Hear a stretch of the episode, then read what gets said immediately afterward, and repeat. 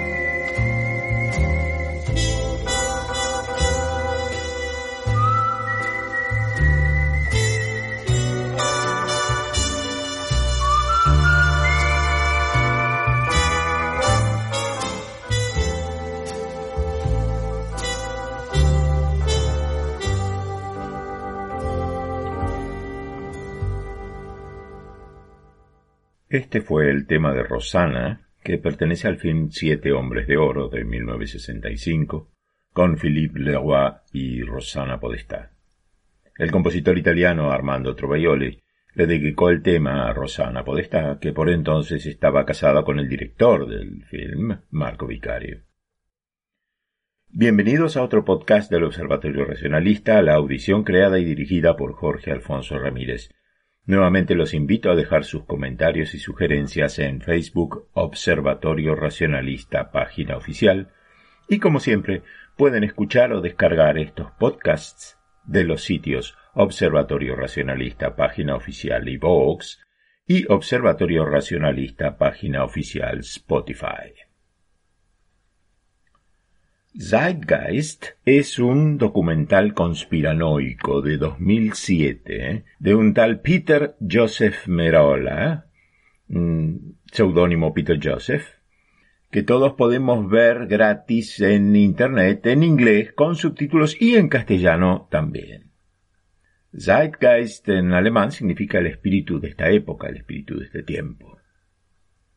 Zeitgeist The Movie tuvo un enorme impacto en las redes. Fue vista por muchos millones, con seguridad. La película original tiene tres partes.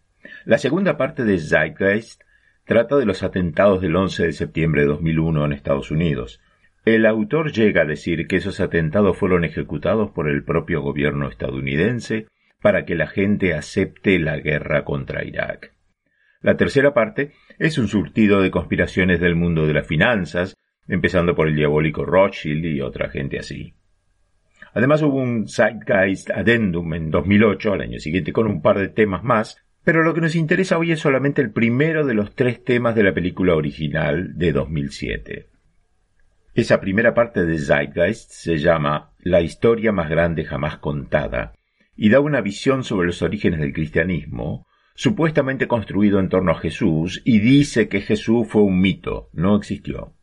Dice que los autores del Nuevo Testamento tomaron prestadas las ideas del nacimiento virginal de Jesús, la fecha natal 25 de diciembre, la idea de los doce discípulos, los milagros, la crucifixión y la resurrección, todo de fuentes astrológicas y de misterios paganos muy anteriores a Jesús.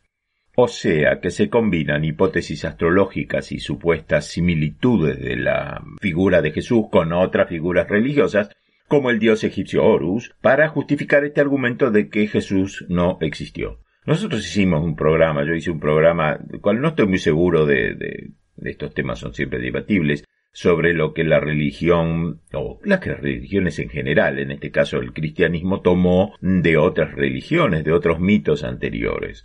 Pero de allí a llegar a demostrar con eso que Jesús no existió es un largo paso, especialmente si lo hacemos con ejemplos falsos o equivocados. Peter Joseph Merola es un músico joven, o era joven, artista plástico y editor de películas independientes de Nueva York. No parece tener experiencia educativa o profesional en ninguno de los temas cubiertos en la película. Fue una escuela de arte en Nueva York, y esas parecen ser todas sus calificaciones para enseñar historia y ciencias políticas. Esa falta de formación no significa que necesariamente esté equivocado pero explica por qué muchas de sus afirmaciones contradicen lo que se aprende de cualquier libro de texto sobre historia religiosa en el caso del primer tramo que vamos a ver hoy. Zeitgeist arranca con una cita de Thomas Paine. La religión cristiana es una parodia del culto al sol, en la que ponen a un hombre al que llaman Cristo en lugar del sol y le dan la misma adoración que originalmente se dio al sol. Esto muestra, mostraría que la hipótesis de Zeitgeist eh, de que Jesús es un híbrido literario y astrológico es bastante antigua. Que lo haya dicho Thomas Paine no es garantía de que así haya sido. No es prueba del argumento, pero así empieza Zeitgeist. Usa la reputación de Paine como para fundamentar su postura. Hagamos un repaso previo antes de entrar. Las religiones primitivas adoraban la naturaleza y los fenómenos naturales por lo general no estaban asociadas a una moral, sino al éxito o no éxito, a la fortuna. Solían ser religiones politeístas, y los creyentes eran más supersticiosos que creyentes. La divinidad era incomprensible, era impredecible, muchas veces era cruel. Vinieron otras religiones más sofisticadas, pero también politeístas, como la griega y después romana o la eslava. Ahora, los dioses eran igual de imprevisibles y caprichosos, pero tenían aspecto de personas, con caprichos humanos y debilidades humanas. Los antiguos dioses griegos y romanos eran distantes e indiferentes a las preocupaciones humanas. Las historias de los eh, dioses griegos y qué sé yo son peleas entre ellos. Más tarde, los dioses de las religiones misteriosas, mistéricas, sin embargo, se preocuparon. Las religiones en general tratan de captar adeptos. Algunas religiones son secretas y se mantienen en secreto. Esas son las llamadas religiones mistéricas. Decía, más tarde los dioses de las religiones misteriosas o mistéricas se preocuparon de verdad por la humanidad y se podía acceder a ellas con la ayuda de chamanes, eh, médicos brujos. También bastante antiguas pero un poco posteriores surgieron las religiones salvatorias Tuvieron mucho éxito porque ofrecían algo nuevo, la salvación eterna, no asociada al éxito sino a una conducta moral. Todavía no habían aparecido los calvinistas y los luteranos que dieron un paso atrás y volvieron a asociar la salvación con el éxito. Pero esa es otra historia. Decíamos que aunque nuestra vida ahora fuera mala, si nos portamos decentemente, vamos a ir a un lugar mejor. Eso prometían y prometen las religiones salvatorias, que vienen en dos sabores abrámicas y dármicas. Abrámicas, judaísmo, cristianismo, islam. Ofrecen salvación a cambio de un comportamiento ético, explican a la divinidad como si fuera un ser humano. Y, debido a su antigüedad, la divinidad que definen es básicamente un varón, padre de familia, Dios es un hombre. Y en el caso del judaísmo, además, es caprichoso y vengativo, como vimos en el Antiguo Testamento. La divinidad ya no es la naturaleza, ni un dios asociado a la naturaleza, es un dios creador del todo. Las religiones salvatorias dármicas, hinduismo, budismo, taoísmo. Los orientales son menos individualistas que nosotros y ven la divinidad como algo más disperso, más inalcanzable, menos entendible. Básicamente, Dios no es sólo el creador del todo, sino que es todo, y todo es Dios. Y no hay una conducta exacta para encontrar ese Dios, hay que buscarlo. Menos establecidas, menos jerarquizadas que las religiones abrámicas, las religiones dármicas dan por sentado que es difícil entender o acceder a la divinidad. El dios dármico es más energía, más abstracto que el dios de la Biblia. El concepto final sería sincretismo, que es la mezcla, la unión, el paso de atributos de unas religiones a otras. Pasó en todas las religiones. No se sabe si esto es hecho a propósito por los inventores de las religiones, a veces sí, o si la tradición oral hace que cada uno cuente el cuento como lo recordaba y mezcle detalles o invente. Sea como fuere, es característica común de las religiones que conviven cercanas unas de otras el intercambio de datos, leyendas y detalles. Bueno, hechas estas declaraciones, vamos a analizar el documental Zygat, que pone mucho acento en dos cosas. Para empezar, ¿no? El, el zodíaco, en especial de 12 signos y el culto al sol. Es cierto que el número 12 es un número mágico de mucho simbolismo. 12 son las tribus de Israel, 12 son los meses del año, porque la luna hace aproximadamente 12 giros en un año. Y en especial, ese mamarracho que es la astrología dice que hay 12 constelaciones del zodíaco. Si bien no sabemos los orígenes exactos del zodíaco, los zodíacos más antiguos conocidos no tienen exactamente 12 signos. Por ejemplo, el zodíaco babilónico originalmente tenía 18 signos y el maya tenía veinte. Aunque los zodíacos egipcio y griego tienen doce signos, eso no es una verdad innegable ni siquiera para egipcios y griegos, porque en realidad hay al menos trece constelaciones por las que pasa el Sol. La que falta es Ophiuchus o Casiopea, que no es contada por los astrólogos modernos por alguna razón. Y no todas, además, no todas las civilizaciones catalogaron las estrellas. Y hay otros números mágicos aparte del 12. El 3, por supuesto, de la Trinidad, el 7, el, 40. Además, Zeitgeist destaca la adoración al sol como proveedor de luz y vida, que ciertamente existió.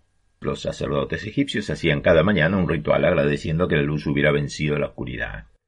Zeitgeist dice que las primeras civilizaciones no sólo siguieron al sol y las estrellas, sino que las personificaron con mitos elaborados. El sol, con sus cualidades vivificadoras y salvadoras, fue personificado como un representante del Creador o Dios invisible. Se lo conocía como el sol de Dios, la luz del mundo, el salvador de la humanidad. Las doce constelaciones representaban lugares de viaje para el sol de Dios. Bueno, el sol no era el dios creador en todas las culturas, sino en algunas. Si bien el sol era muy adorado, la mayoría de las religiones creían que la tierra fue dada a luz junto con el sol y la luna por un dios diferente. O incluso en un caso, la tierra es la espalda de una tortuga gigante. Todo esto de decir el sol de Dios, la luz del mundo, el Salvador de la humanidad, es para que suene como Jesús. Y es inexacto. Así que, sí, el sol era considerado fuente de vida y adorado, no solo por los egipcios, por supuesto, y no solo el sol. Las antiguas religiones adoraban fenómenos naturales y todo lo que no entendían, ríos, montañas, lagos, rayos, truenos, heladas, volcanes, terremotos y otras cosas así. Y algo más tiene poco sentido aquí. Si el sol mismo es Dios y el Creador, ¿por qué se referirían a él como el sol de Dios? Dando a entender que el sol no es el Dios, sino algo que pertenece al Dios o una parte del Dios. Lo que pasa es que había un segmento en el video que eliminaron que decía Sol de Dios igual Hijo de Dios. Y eso es solamente un juego de palabras entre sun y son, eh, sol y hijo, que solamente funciona en inglés. Y por supuesto la Biblia no se escribió en inglés. Los errores se ponen peores cuando Zeitgeist dice que el cristianismo es un plagio de la historia de Horus en el templo de Luxor. No es cierto. Hay detalles de la vida de Jesús que están copiados, pero no fueron copiados de Horus. Así que veamos en detalle. Dice el video. Horus es el dios sol de Egipto de alrededor del 3000 antes de nuestra era. Es el sol antropomorfizado, y su vida es una serie de mitos alegóricos que involucran el movimiento del sol en el cielo. Falso. Ra era el dios del sol, identificado con el sol del mediodía, el más fuerte. Al principio, Horus era un dios con cabeza de halcón, su, nombre significa lejano, era el dios del cielo, y por esa razón con el tiempo se imaginó que la luna y el sol eran sus ojos. Con el nombre de Horus, los greco romanos reunieron varias versiones del dios egipcio Eru, Eru el viejo, Eru hijo de Ast, Eru Kuti, y poco a poco se combinó con Ra como el dios Re Horachti. Es cierto, entonces, que Horus llegó a identificarse con el sol, pero solamente el sol naciente, así como Atum era el dios del sol poniente y Ra era el dios sol principal. El fin dice, Horus, siendo el sol o la luz, tenía un enemigo conocido como Set, y Set era la personificación de la oscuridad o la noche. Luz contra oscuridad y bien contra mal es una de las dualidades mitológicas más extendidas que se conocen, dice Saigat. Sí, pero la dualidad bien versus mal es bastante reciente. Las primeras religiones, como vimos las animistas, no tenían tanta ética y sin mucho miedo a los fenómenos naturales. La moral llegó después. Al principio, Nota al margen, a Seth no se lo consideraba malvado, pero alrededor del año 100 después de Cristo, los romanos en Egipto convirtieron a Seth en una figura demoníaca y rival de Horus. Ahora lo vemos. Otra cosa que dice Saigat. Hablando metafóricamente, todas las mañanas Horus ganaba la batalla contra Set, mientras que por la noche Set vencía a Horus y lo mandaba al inframundo. La película está equivocada. Horus era el hijo de Osiris. Cuando Set, el hermano de Osiris, mató a Osiris y pretendió el trono real de Egipto, que le tenía que tocar a Horus, Horus se volvió el enemigo de Set. Si bien hubo una batalla entre Set y Horus, no tuvo que ver con la noche y el día. Noche y día había porque la diosa de la noche, Nut, o Nuit, que es noche en francés, que decía la diosa de la noche cada anochecer se tragaba a Ra, el dios hijo, y él se quedaba en su útero hasta la mañana en que renacía. Y la batalla entre Set y Horus no fue cada noche, sino una vez. Horus le cortó uno de sus testículos. Set se volvió infértil como el desierto, así fue el dios del desierto. Y de ese modo Horus vengó a su padre y subió al trono. En la lucha, el ojo izquierdo de Horus, o sea, la luna, sufrió daño, por eso da menos luz. Horus nunca fue mandado al inframundo y menos cada noche. Fue Osiris el que fue asesinado y se convirtió en el señor del inframundo, mientras que Horus era el rey de los vivos. El fin dice también. En términos generales, la historia de Horus es la siguiente. Horus nació el 25 de diciembre. Falso. De acuerdo con el calendario del antiguo Egipto, Horus había nacido en verano. Su nacimiento se celebraba en los llamados días epagomenales, una fiesta de cuatro días que cae entre el 24 y el 28 de agosto, no en diciembre. En cualquier caso, ni la Biblia ni el cristianismo dicen que Jesús nació el 25 de diciembre. No se dice la fecha en que nació Jesús, por lo que no se puede hacer ningún paralelo con leyendas antiguas. La fecha del 25 de diciembre fue elegida bajo el emperador Aureliano en el siglo III de nuestra era. Esto al margen. Otras versiones dicen que Horus nació durante el mes egipcio de Hoyak, que corresponde a octubre-noviembre en nuestro calendario. Estas cosas siempre son difíciles de aseverar. Dice el video, Horus nació de la Virgen Isis Meri. La madre de Horus fue Isis, y no hay mención en ninguna literatura egipcia del nombre final Mary, como la película nos quiere hacer creer. Zeitgeist llama Isis Mary a Isis, queriendo decir que Isis y María, Mary en inglés, son la misma figura mitológica o que están relacionadas porque el nombre es parecido. Sí, es en inglés, como digo, y esta gente cree que todos los idiomas son como en inglés. En realidad, Mary significa amado no es un nombre sino un calificativo masculino. En la piedra Rosetta leemos que llamaban Mary a dioses varones. El femenino amada sería Merit. Además, la mamá de Horus, Isis, ciertamente no era virgen, sino la viuda de Osiris, el padre de Horus. Neftis, esposa de Set, se disfrazó de Isis para poder tener relaciones sexuales con Osiris, lo que indica que Osiris mantenía relaciones sexuales con Isis, porque si Isis hubiera sido virgen, ¿Para qué iba Neftis a disfrazarse de Isis si quería seducir a Osiris? Isis resucitó a su marido Osiris con la boca a través de los genitales y después se introdujo su pene en el cuerpo y de ahí nació Horus. En la tapa de un sepulcro hay una imagen de Isis con forma de pájaro bajando sobre el pene erecto de la momia de Osiris. En algunas versiones no aparece la felación y se habla de que Isis hizo un hechizo para volver a Osiris a la vida por un momento.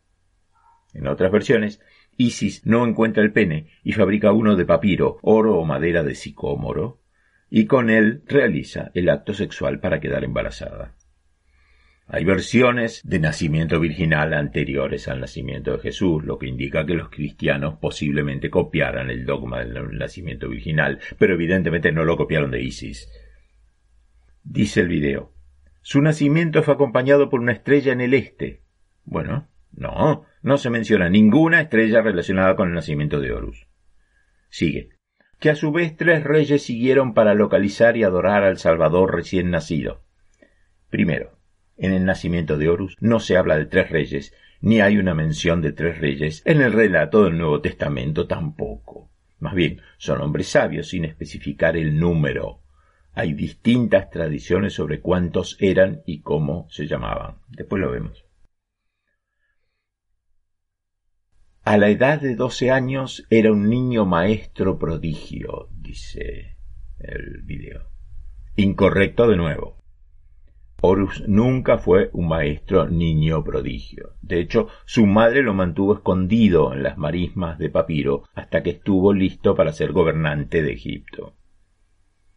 Otra. Horus tenía doce discípulos con los que viajaba, dice Zyget. Horus no tenía doce discípulos, más bien tenía cuatro discípulos semidivinos llamados Erushemsu, seguidores de Horus. Tenía dieciséis seguidores humanos y también se pueden encontrar referencias a un grupo innumerable de seguidores llamados New herreros, que acompañaron a Horus en alguna de sus batallas, pero en ningún lugar se pueden encontrar doce de cualquier cosa. Sigue el documental. Hizo milagros como curar a los enfermos y caminar sobre el agua. Aunque es cierto que hay milagros de curación asociados con Horus, son con Horus el niño, no con Horus el adulto. No hay ninguna referencia a una curación concreta ni a caminar sobre el agua. Por otra parte, muchos dioses tenían milagros a su favor y la gente llamaba milagros a casi cualquier cosa. Seguimos. Horus era conocido por muchos nombres gestuales como la verdad, la luz, el Hijo ungido de Dios, el buen pastor, el Cordero de Dios y muchos otros. De nuevo, esto es falso. Las únicas formas del dios Horus son Horus el niño, Horus como hijo de Isis y Osiris, columna de su madre, salvador de su padre.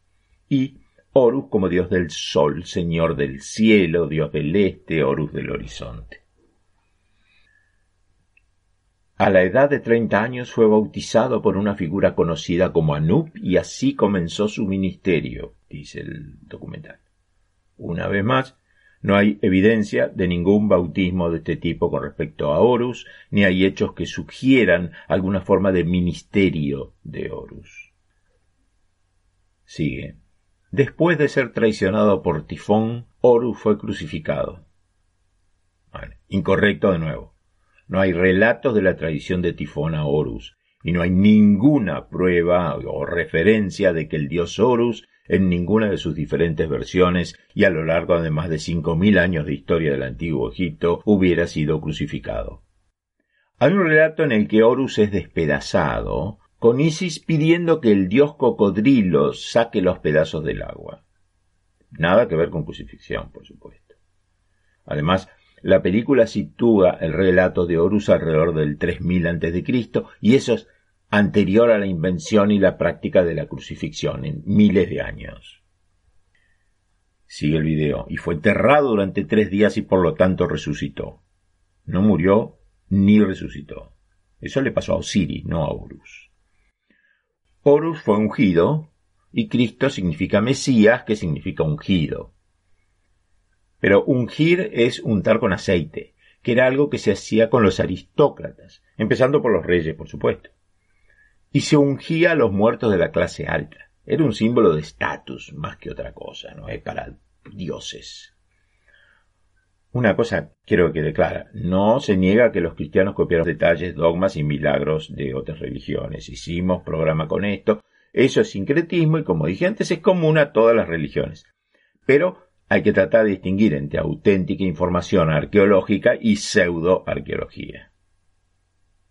Después de Horus, Zeitgeist sigue encontrando paralelos entre Jesús y otros dioses paganos mitológicos. Por ejemplo, Atis de Frigia, el dios de la vegetación. Dice, Atis de Frigia, nacido de la Virgen Nana el 25 de diciembre, crucificado, colocado en una tumba y después de tres días resucitó. Bueno, hay cero evidencia de que Atis haya nacido el 25 de diciembre. El mito no dice si su madre es virgen o no, pero no hay razones para asegurarlo. La historia de Atis viene así. Los dioses le tenían miedo al dios hermafrodita griego Agdistis, o diosa Frigia Cibeles, lo mismo.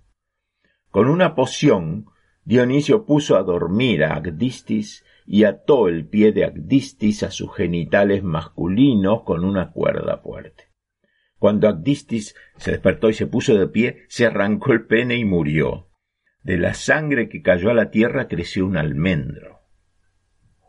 Nana, hija de un dios, una vez estaba juntando almendras de este árbol y se las puso en el pecho, pero las almendras desaparecieron y ella quedó embarazada de Atis. Técnicamente podríamos decir que no hubo sexo en su concepción, pero por otra parte no sabemos nada del pasado de Nana. Y la Inmaculada Concepción de María no tenía ningún detalle de sexualidad como tiene esto, ¿no? Esto del, falo arrancado no refleja exactamente la misma idea de pureza. Pero bueno, si quieren aceptemos que Atis nació de una virgen. Más menos, cada uno pensará lo que quiera. Sigue el video. Crucificado, colocado en una tumba y después de tres días resucitó. Atis fue adorado como el dios de la vegetación, como dije, responsable de la muerte y el renacimiento de la vida vegetal. Se pensaba que cada invierno moría y cada primavera nacía o resucitaba. No hace falta decir que la primavera no cae en diciembre, ni hay ninguna crucifixión. No hay ninguna mención de tumbas en ningún lado, y no hace falta decir que estar muerto todo el invierno no es lo mismo que estar muerto tres días. El Evangelio obviamente tiene a Jesús resucitando una única vez, no una vez al año. Y Atis no fue crucificado. Según una versión del mito, Atis fue nombrado sumo sacerdote por su esposa Cibele, ahora Cibele es la esposa, y la castidad era uno de los requisitos. Cuando Atis rompió este voto de fidelidad a ella con una ninfa, Cibele lo volvió loco hasta que Atis se castró. Después de que recuperó sus sentidos, se suicidó y ella lo convirtió en un árbol que se volvió sagrado para ella. En otra versión del mito, Atis, un sumo sacerdote soltero, huía de un rey que estaba sexualmente interesado en él. Cuando fue capturado, Atis castró al rey, pero el rey, antes de morir, lo castró a Atis.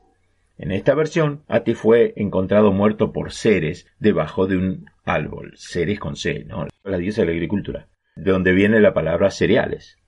Aunque hay muchas versiones del mito, la mayoría de ellas terminan con algún tipo de castración, Atis muriendo bajo un árbol o transformándose en un árbol. Hay versiones del mito de Atis más parecidas a la historia de los evangelios, pero son varios siglos posteriores al cristianismo, así que habría influencia del cristianismo en lugar de al revés. Otra diferencia a tener en cuenta es que no hay salvación ni redención en la muerte de Atis.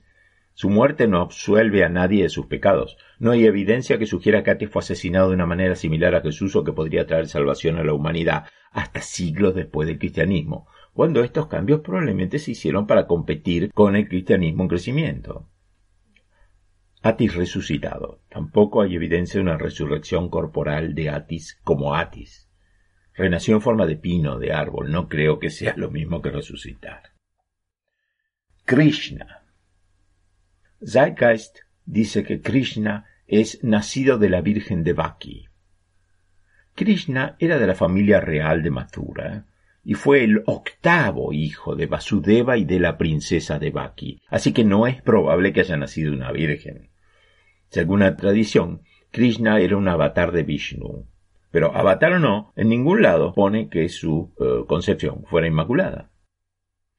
Lo anunció una estrella en el este. No hay ninguna evidencia de eso. La creencia tradicional, basada en detalles bíblicos y cálculos astrológicos, da la fecha de nacimiento de Krishna como el 19 o 21 de julio de 3228 antes de nuestra era. 3228. Según el Bhagavad Purana y el Bhagavad Gita, Krishna murió alrededor del 3100 antes de nuestra era y no resucitó nada. En el hinduismo, por otra parte, las almas se reencarnan, que no es lo mismo y todos reencarnan. No tendría nada de misterioso esto. Hay algunos relatos que dicen que Krishna hizo milagros, pero eso es todo. Luchó contra demonios y venció, entre otras cosas. Milagros hay bastantes en su tradición, pero repito que por aquellos tiempos sobraban los milagros. Zaidat dice que el Krishna hindú también fue crucificado y resucitado. Nuevamente Zeitgeist está equivocado. El hinduismo enseña que Krishna había aplicado una panacea líquida con leche, azúcar y arroz en todo el cuerpo, pero no en sus piernas que descansaban en el suelo. Krishna fue muerto por una flecha que se le clavó en el talón, que había sido disparada por Jara el cazador. Esto es como el mito del talón de Aquiles o la historia de Sigfrido, que lo bañaron la sangre de un dragón todo el cuerpo y se volvió invulnerable a cualquier ataque, salvo en un hombro donde una hoja de árbol cayó y ahí fue justamente donde le metieron el flechazo que lo mató. Bueno, acá decía, Jara el cazador se perturbó mucho cuando vio lo que había hecho y cayó a los pies de Krishna y dijo, por favor, perdóname, pensé que era un pie de animal. Krishna siguió tranquilo, dice el mito. Calmó al cazador, diciéndole que su muerte era inevitable Krishna le contó que en su vida anterior, encarnado como Rama, Krishna había matado al rey Bali por detrás.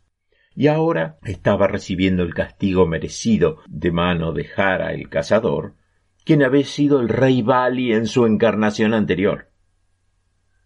Obviamente morir de un flechazo en el talón no es lo mismo que morir crucificado, me parece. Después de su muerte, Krishna ascendió para estar con Brahman y pasó a ser una divinidad.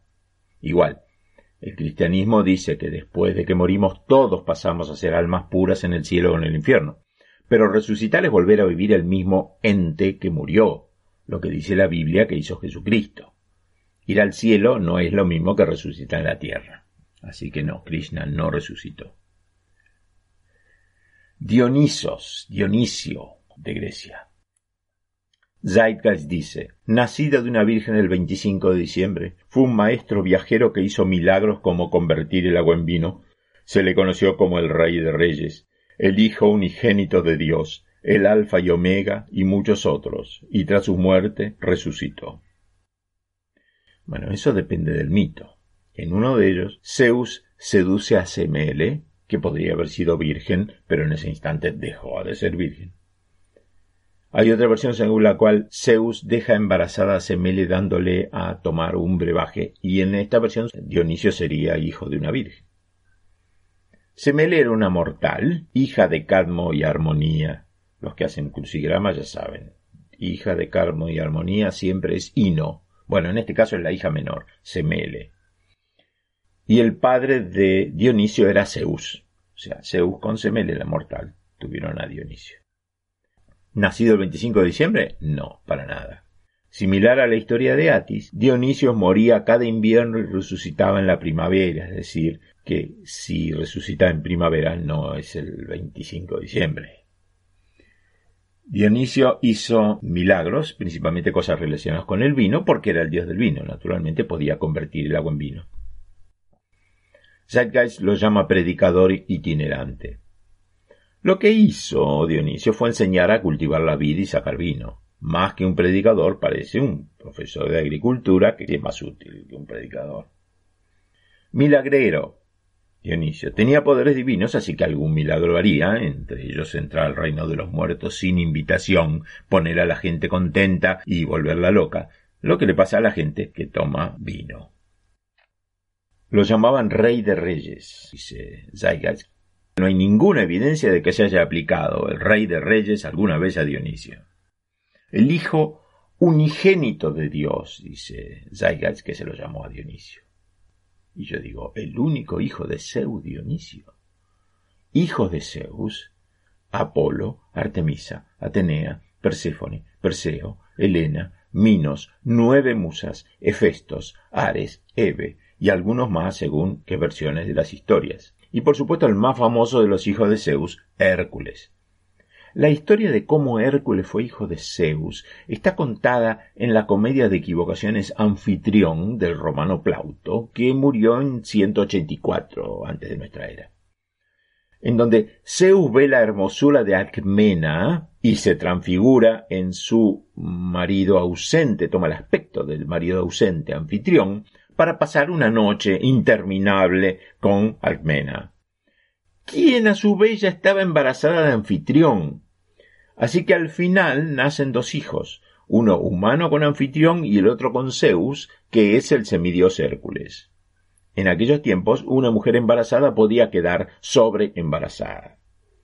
No se sorprendan. Hay un mito oriental que dice que así Jesús tuvo un gemelo llamado Tomás. Tomás quiere decir mellizo.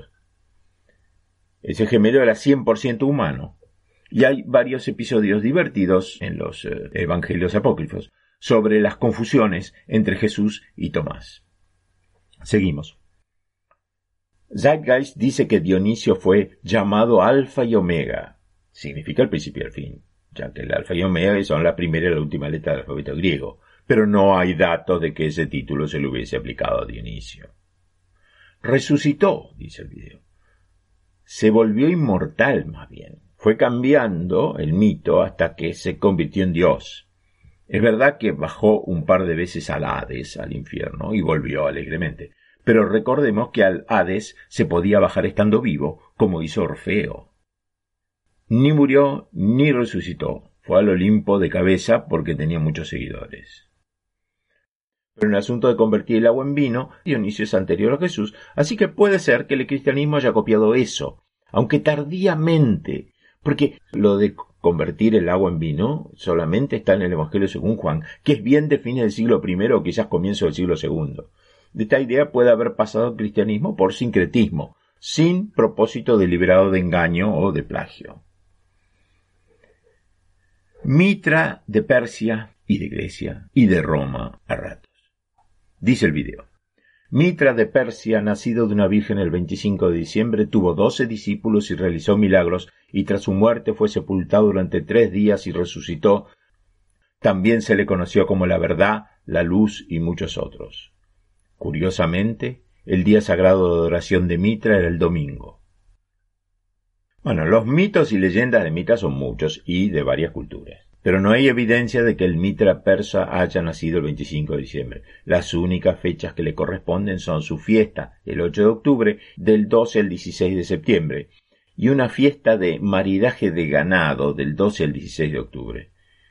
El 25 de diciembre no está en el Mitra persa, pero aparece en el mito romano de siglos después del nacimiento histórico de Jesús, al menos un siglo después. Y recordemos que los cristianos no creían en un principio que Jesús naciera el 25 de diciembre, esa fecha es un invento muy posterior. De hecho, muchos de los primeros cristianos celebraban distintas fechas de nacimiento de Jesús, y hay tantas fechas porque en los evangelios no se dice el día en que nació, ni siquiera el año. No hay evidencia de que tuviera doce discípulos o doce de cualquier cosa. Nacido de una virgen. Bueno, eso no está en las tres versiones del mito. En la zoroastrista, la versión original y la más aceptada, Mitra es una creación directa del dios Ahura Mazda y salió de una roca, con casco, adulto y ya con la espada con la que va a matar un toro. En la hindú, Mitra era hijo de la diosa madre Aditi, que no era virgen. En una versión es hijo de Ahura Mazda y de la diosa madre Anahita. Y en un templo seleucida, este dirán, uno solo, hay una dedicatoria a Anahita, Inmaculada Madre del dios Mitras. El problema es que la traducción de Inmaculada, sin mancha, está muy discutida. El adjetivo que utilizan en indoario hace más bien referencia al honor, no a la sexualidad. En suma, hay varias versiones al respecto, no una consistente, aunque la más tradicional es que Mitra nació de una roca. Pero los autores del documental cerraron los ojos a todo lo que no sea la inscripción, que dice Anaíta Inmaculada Madre del Dios Mitras, pero que no es corroborada por los demás datos que tenemos de las tres subdivisiones del culto a Mitra. Si hay varias versiones de un mito, hay que contarlas todas, no dar como verdad absoluta la versión que nos conviene. Eso es lo que se esperaría de un documental objetivo, lo que no es Zeitgeist. Además, Mitra nació completamente adulto, así que el parto nunca podría haber sido como el de María con Jesús. No hay evidencia de una resurrección. ¿Para qué si ya nació siendo un dios? Ni de que Mitra haya muerto alguna vez. La evidencia mitárica romana es de al menos, como decía, un siglo después de la época del Nuevo Testamento. Sí, Mitra tiene varias coincidencias con Jesús de Nazaret, en este caso fueron los cristianos los que se habrían copiado porque el culto de Mitra era más antiguo. Pero hay que recordar a Justino Martí y a otros padres de la Iglesia que decían que Satanás se anticipó y copió a Jesús antes de tiempo para desacreditarlo y que no luzca único y original. No hay datos de que se los hayan aplicado a Mitra, pero los adjetivos la verdad, la luz, están en la adoración a Ahura Mazda, el dios del zoroastrismo, que sí era un dios de la luz y del bien. La versión europea del culto de Mitra, mitraísmo o misterio de Mitra, fue la religión salvatoria que más competencia hizo al cristianismo en el principio. Hay quien opina que lo único que hizo que el cristianismo venciera finalmente fue que el mitraísmo no prestaba suficiente atención a las mujeres. Tomen nota los oyentes varones. El punto débil del mitraísmo era que se prestaba demasiado fácil al sincretismo. Eso fue una ventaja para la propagación del imperio romano, pero cuando se enfrentó a la doctrina cristiana con un sistema cada vez más fijo, la secta persa tuvo que pelear una batalla perdida contra los nuevos y los más inspirados, entusiastas seguidores de un Dios nacido de una Santísima Virgen. En los principios del cristianismo ganó muchos adeptos. Como dije antes, es una religión salvatoria. Y claro, mucho mejor un Dios que te ofrece la vida eterna a un Zeus Júpiter, que no le importaba a la gente común. Pero, por la misma época, empezaron a tomar fuerza los misterios de Mitra, que también era una religión salvatoria, y claro, dos ideas ofreciendo lo mismo se hacían una gran competencia. Cuando el Imperio Romano se apropió del cristianismo, legalizándolo primero, el emperador Constantino colocó la fecha de nacimiento de Jesús el 25 de diciembre, coincidiendo con festividades paganas que había antes, como esta. Con eso mataba a dos pájaros de un tiro, le daba prestigio al cristianismo y eliminaba el significado original de la fiesta pagana. El emperador Teodosio, en 380, con el edicto de Tesalónica, convirtió al cristianismo en la religión oficial. Así que la religión oficial, de paso digo, fue eh, decretada por Teodosio en 380 y no por Constantino, como dicen muchos por ahí. Inclusive Dawkins comete ese error en su último libro, muy flojo, entre paréntesis. Bueno, decía el emperador Teodosio en 380, con el edicto de Tesalónica, lo convirtió al cristianismo en la religión oficial lo que le permitió diseminarse más y finalmente reemplazó del todo al mitraísmo en el Imperio Romano. Los cristianos construyeron sus iglesias sobre las de Mitra. Mitra milagrero. En el mito original, Ahura Mazda ya lo hizo divino Mitra, así que algún milagro habría, pero tampoco lo sabemos, no hay muchos datos de eso. El Mitra que adoraban los romanos era eminentemente guerrero, tampoco sabemos si hizo milagros. Pero, como decía, por aquella época los milagros abundaban más que ahora, como ya sabemos. El día que se lo adora, es cierto que el domingo, día del sol, era un día sagrado para Mitra, pero solo en la medida en que entre los romanos el culto de Mitra se acercó al del sol invictus, y al sol invictus sí se lo adoraba el domingo.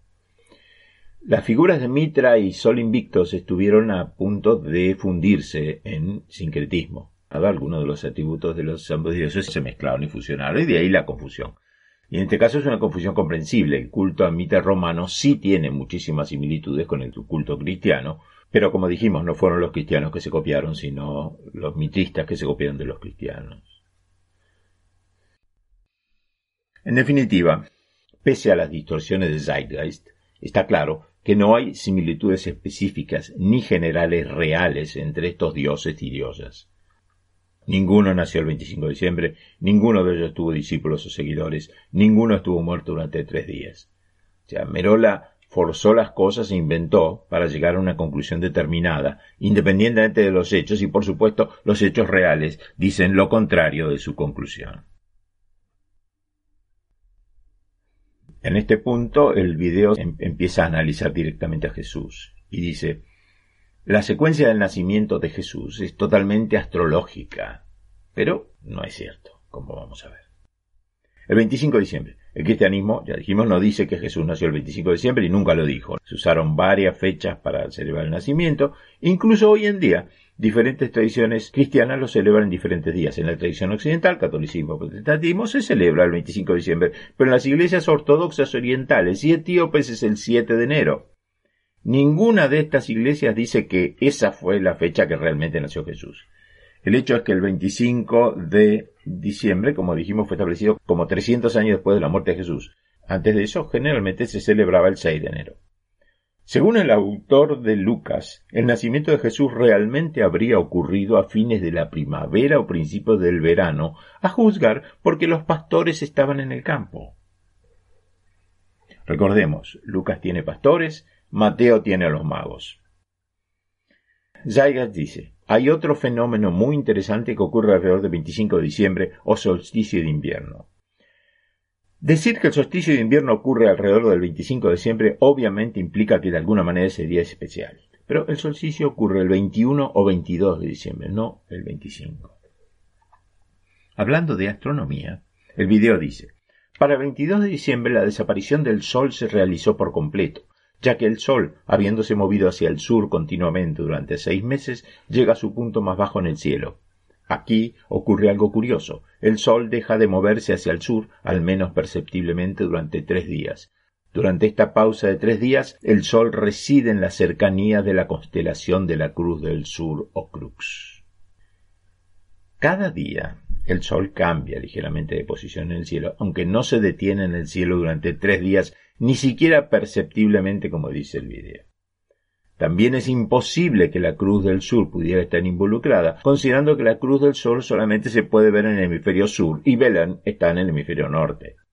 La constelación de la Cruz no tuvo ese nombre ni fue considerada una constelación hasta el siglo XVI. Antes de eso se la consideraba parte de la constelación de Centauro. Y los marineros de la era de los grandes descubrimientos, o sea, siglo XVI, la redescubrieron y la llamaron la Cruz del Sur. Y sigue diciendo el video. La estrella del este es Sirio, la estrella más brillante del cielo nocturno, que el 24 de diciembre se alinea con las tres estrellas más brillantes del cinturón de Orión. Estas tres estrellas brillantes se llaman hoy como se llamaban en la antigüedad, los tres reyes. Bueno, se pueden comprobar los registros del cielo sobre Belén el 24 de diciembre, ajustando el cambio de calendario que en realidad sería el 12 de diciembre. Esto es un lío, francamente, así que lo que yo diga ahora es menos que seguro. Estas estrellas no se alinean en absoluto y ni siquiera están en el cielo antes o al amanecer. De hecho, la última vez que aparecen en el cielo es cinco horas antes de que saque el sol. Esta fecha, dice una fuente que consulte, se verificó con todos los años en que Jesús pudo haber nacido, del 4 antes de Cristo hasta el 1 después de Cristo, y no hay evidencia de ese alineamiento. No hay evidencia de que las tres estrellas en el cinturón de Orión, Mintaka, Anilam y Anitak, sean llamadas los tres reyes, fuera de ciertas leyendas cristianas. Otros dicen que es erróneo lo que las estrellas de Orión se alinean con Sirio el 24 de diciembre y que esas estrellas de Sirio están alineadas así durante todo el año. Hay discusión. Yo lo que puedo aportar con cierta seguridad es que la constelación de Orión tiene un conjunto de estrellas arriba y otro abajo y entre medios como una cintura de mujer un poco más delgada. Ahí hay tres estrellas que se supone que forman una línea recta que apunta a la estrella de Sirio, pero no apunta a la estrella de Sirio. Si lo miramos bien con cuidado vemos que más o menos en la dirección, pero no apunta exactamente ni mucho menos. Y peor aún, las tres estrellas del cinturón de Orión no forman una línea recta. Habría que corregir la posición de una de las tres estrellas para que sí formen una línea recta. Así que todo esto es muy a grosso modo y muy caprichoso. En la Biblia no dicen que fueran reyes, para empezar, eran sabios astrólogos persas que venían del este. Predicador a los doce, dice Jesús. Eso dice la tradición de Jesús, pero solamente sobre él, no sobre los otros dioses, así que no significa nada. Bautizado a los treinta, sí, fue bautizado por Juan el Bautista, profeta en tres religiones, cristianismo, islamismo y maniqueísmo. Pero lo de que los otros fueron bautizados, tampoco, así que tampoco es un dato que sirva para decir que el cristianismo copió el bautismo de otros. Doce discípulos. También dice eso la tradición sobre Jesús, pero solamente respecto a Jesús. Como vimos, los demás dioses no. Y que Jesús era milagrero. En realidad, no tanto. Para lo que se estilaba en el Israel de aquella época, Jesús milagraba más bien poquito. Los romanos se burlaban bastante los judíos porque decían que en Israel había profetas por todas partes y todos hacían algún milagrito que otro. Simón el mago, aquel tipo que según el Nuevo Testamento pretendió comprar a los apóstoles Pedro y Juan la capacidad de conceder el Espíritu Santo, y de ahí de la palabra simonía, es decir, comprar la fe con dinero, tuvo más fama entre los romanos que Jesucristo, Simón el mago. De hecho, se mató delante del emperador Nerón cuando quiso demostrarle que podía volar. Se tiró de lo alto de una columna y eso dice la tradición. Crucificado, sí, fue crucificado por la ley romana, con acuerdo a las autoridades judías, porque era un judío que hacía lío. Eso dice la tradición de Jesús, pero solamente sobre él, no sobre los otros dioses, así que no significa nada. La tradición judía dice que murió colgado, no crucificado, pero eso no es seguro ciencia cierta porque eso es lo que dice una versión talmúdica. Y la verdad, por aquella época había muchos Jesuses en Palestina. Bueno, Jesús, nacido de la Virgen María, eso dice la tradición, sí, pero lo que sigue ahora de Saiga es un disparate. La Virgen María es la constelación de Virgo. Virgo en latín significa virgen. El glifo, o sea, el símbolo grabado, de Virgo es la M, y por eso las madres vírgenes como María, Mirra o Maya tienen nombres que empiezan por M. Esto de la M parece que desapareció de la última edición del video. Era un error demasiado obvio. Ni Mirra ni Maya eran vírgenes según sus respectivas tradiciones. Mirra, madre de Adonis, no era virgen porque Adonis fue concebido después de que Mirra cometiera incesto con su padre, el rey Teas.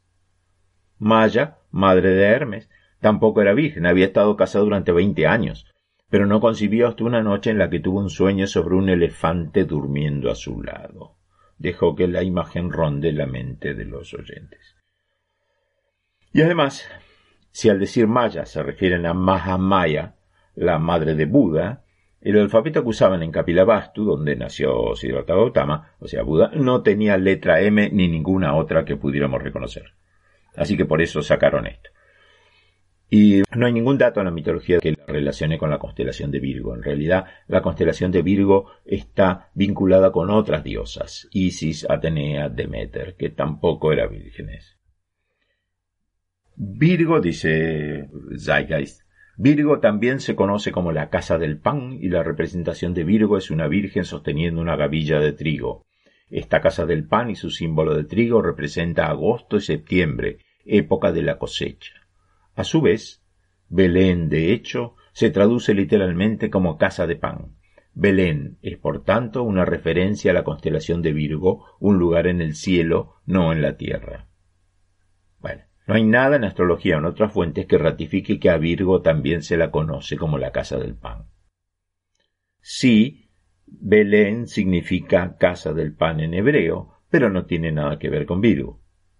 O sea que el video une caprichosamente Virgen María con constelación de Virgo, constelación de Virgo con casa de pan y casa de pan con Belén, que es la única parte cierta, para terminar ligando Belén con la constelación de Virgo y terminar diciendo que Belén es un lugar en el cielo. Pero Belén es un lugar físico real y era también en ese momento. Los mitistas discuten si Nazaret era un lugar real o no, era también, pero no importa, eso es lo que discuten pero a nadie se le ocurrió que Belén no sea una ciudad real. La crucifixión, dice el video, significa que el sol muere por tres días en la cruz. La crucifixión no era ninguna ceremonia religiosa. La crucifixión significa que a los romanos no les gustaban los revoltosos, así que castigaban las rebeliones. Esa crucifixión con clavos en madero cruzados no está en la mitología de ninguno de los anteriores dioses profetas. Hacemos un pequeño salto ahora hasta el equinoccio de primavera o Pascua. Este párrafo. Sin embargo, no celebraron la resurrección del sol hasta el equinoccio de primavera o Pascua. Esto se debe a que en el equinoccio de primavera el sol domina oficialmente la oscuridad maligna, ya que el día a partir de entonces se vuelve más prolongado que la noche y emergen las condiciones revitalizantes de la primavera. Igual que dijimos al hablar de la fecha de nacimiento de Jesús, el día de Pascua lo pusieron a propósito sobre una fiesta pagana. Igual que con la Navidad, se hizo para ayudar a convertir más fácilmente a los observadores de religiones paganas al cristianismo. Eso no es ningún secreto. La Pascua cristiana no coincide con el equinoccio de primavera, sino que se cuenta a partir de la primera luna llena después del equinoccio de primavera, y puede caer entre el 22 de marzo y el 25 de abril, es difícil saber de astrología y astronomía, pero creo que es bastante fácil enterarse de cuándo es la Pascua y saber que no puede coincidir con el equinoccio de primavera, que es el 21 de marzo. En resumen, los evangelios rebosan un mensaje, no un horóscopo. Jesús se tomó tanto trabajo hasta de morir para dar una clase de astrología.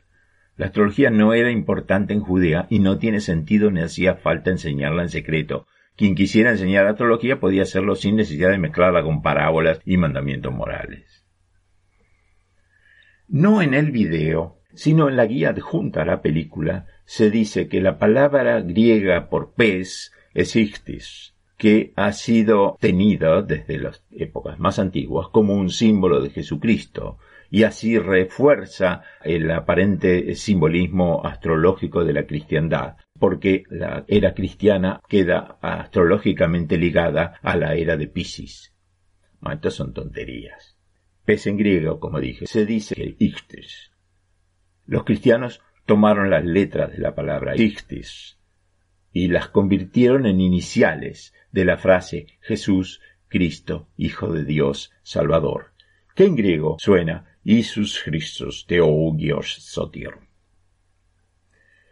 Zeitgeist sintetiza su primera parte diciendo las similitudes entre la religión egipcia y las cristianas son asombrosas. Bueno, no tanto, son razonables. Y, por supuesto, está el tema del secretismo de los dioses paganos y los santos cristianos. El santoral cristiano es una reencarnación de docenas de dioses grecorromanos, eslávicos, celtas e incluso nórdicos a los que se les podían pedir cosas. Y se crearon algunos santos porque a la gente le gustaba rezar y pedir a un dios específico. Cuando los cristianos iban a evangelizar por ahí, y un pueblo perdido les decía que no, nosotros adoramos a Zeus, dios del trueno, o a Ceres, diosa de la agricultura y las cosechas. Ahí los evangelizadores les decían que Zeus o Ceres eran en verdad San Isidro Labrador, patrono de los agricultores, y Santa Bárbara, protectora de los rayos y las tormentas, que trabajaban para Cristo. Y así por el lado del sincretismo entraban para seguir evangelizando. Y funcionó porque durante los primeros siglos el cristianismo creció a un ritmo no extraordinario, pero sí bastante bueno o muy bueno. Después de todo esto, Zeitgeist se mete con el Antiguo Testamento, pero eso lo vamos a ver en el próximo programa. Nos despedimos con el número llamado Paraguay de la suite sudamericana de Osvaldo Nicolás Ferraro, más conocido por su nombre artístico Waldo de los Ríos, compositor, arreglador y pianista argentino, nacido en Buenos Aires en 1934 y fallecido en Madrid en 1977. Duración ocho minutos. Hasta el próximo sábado.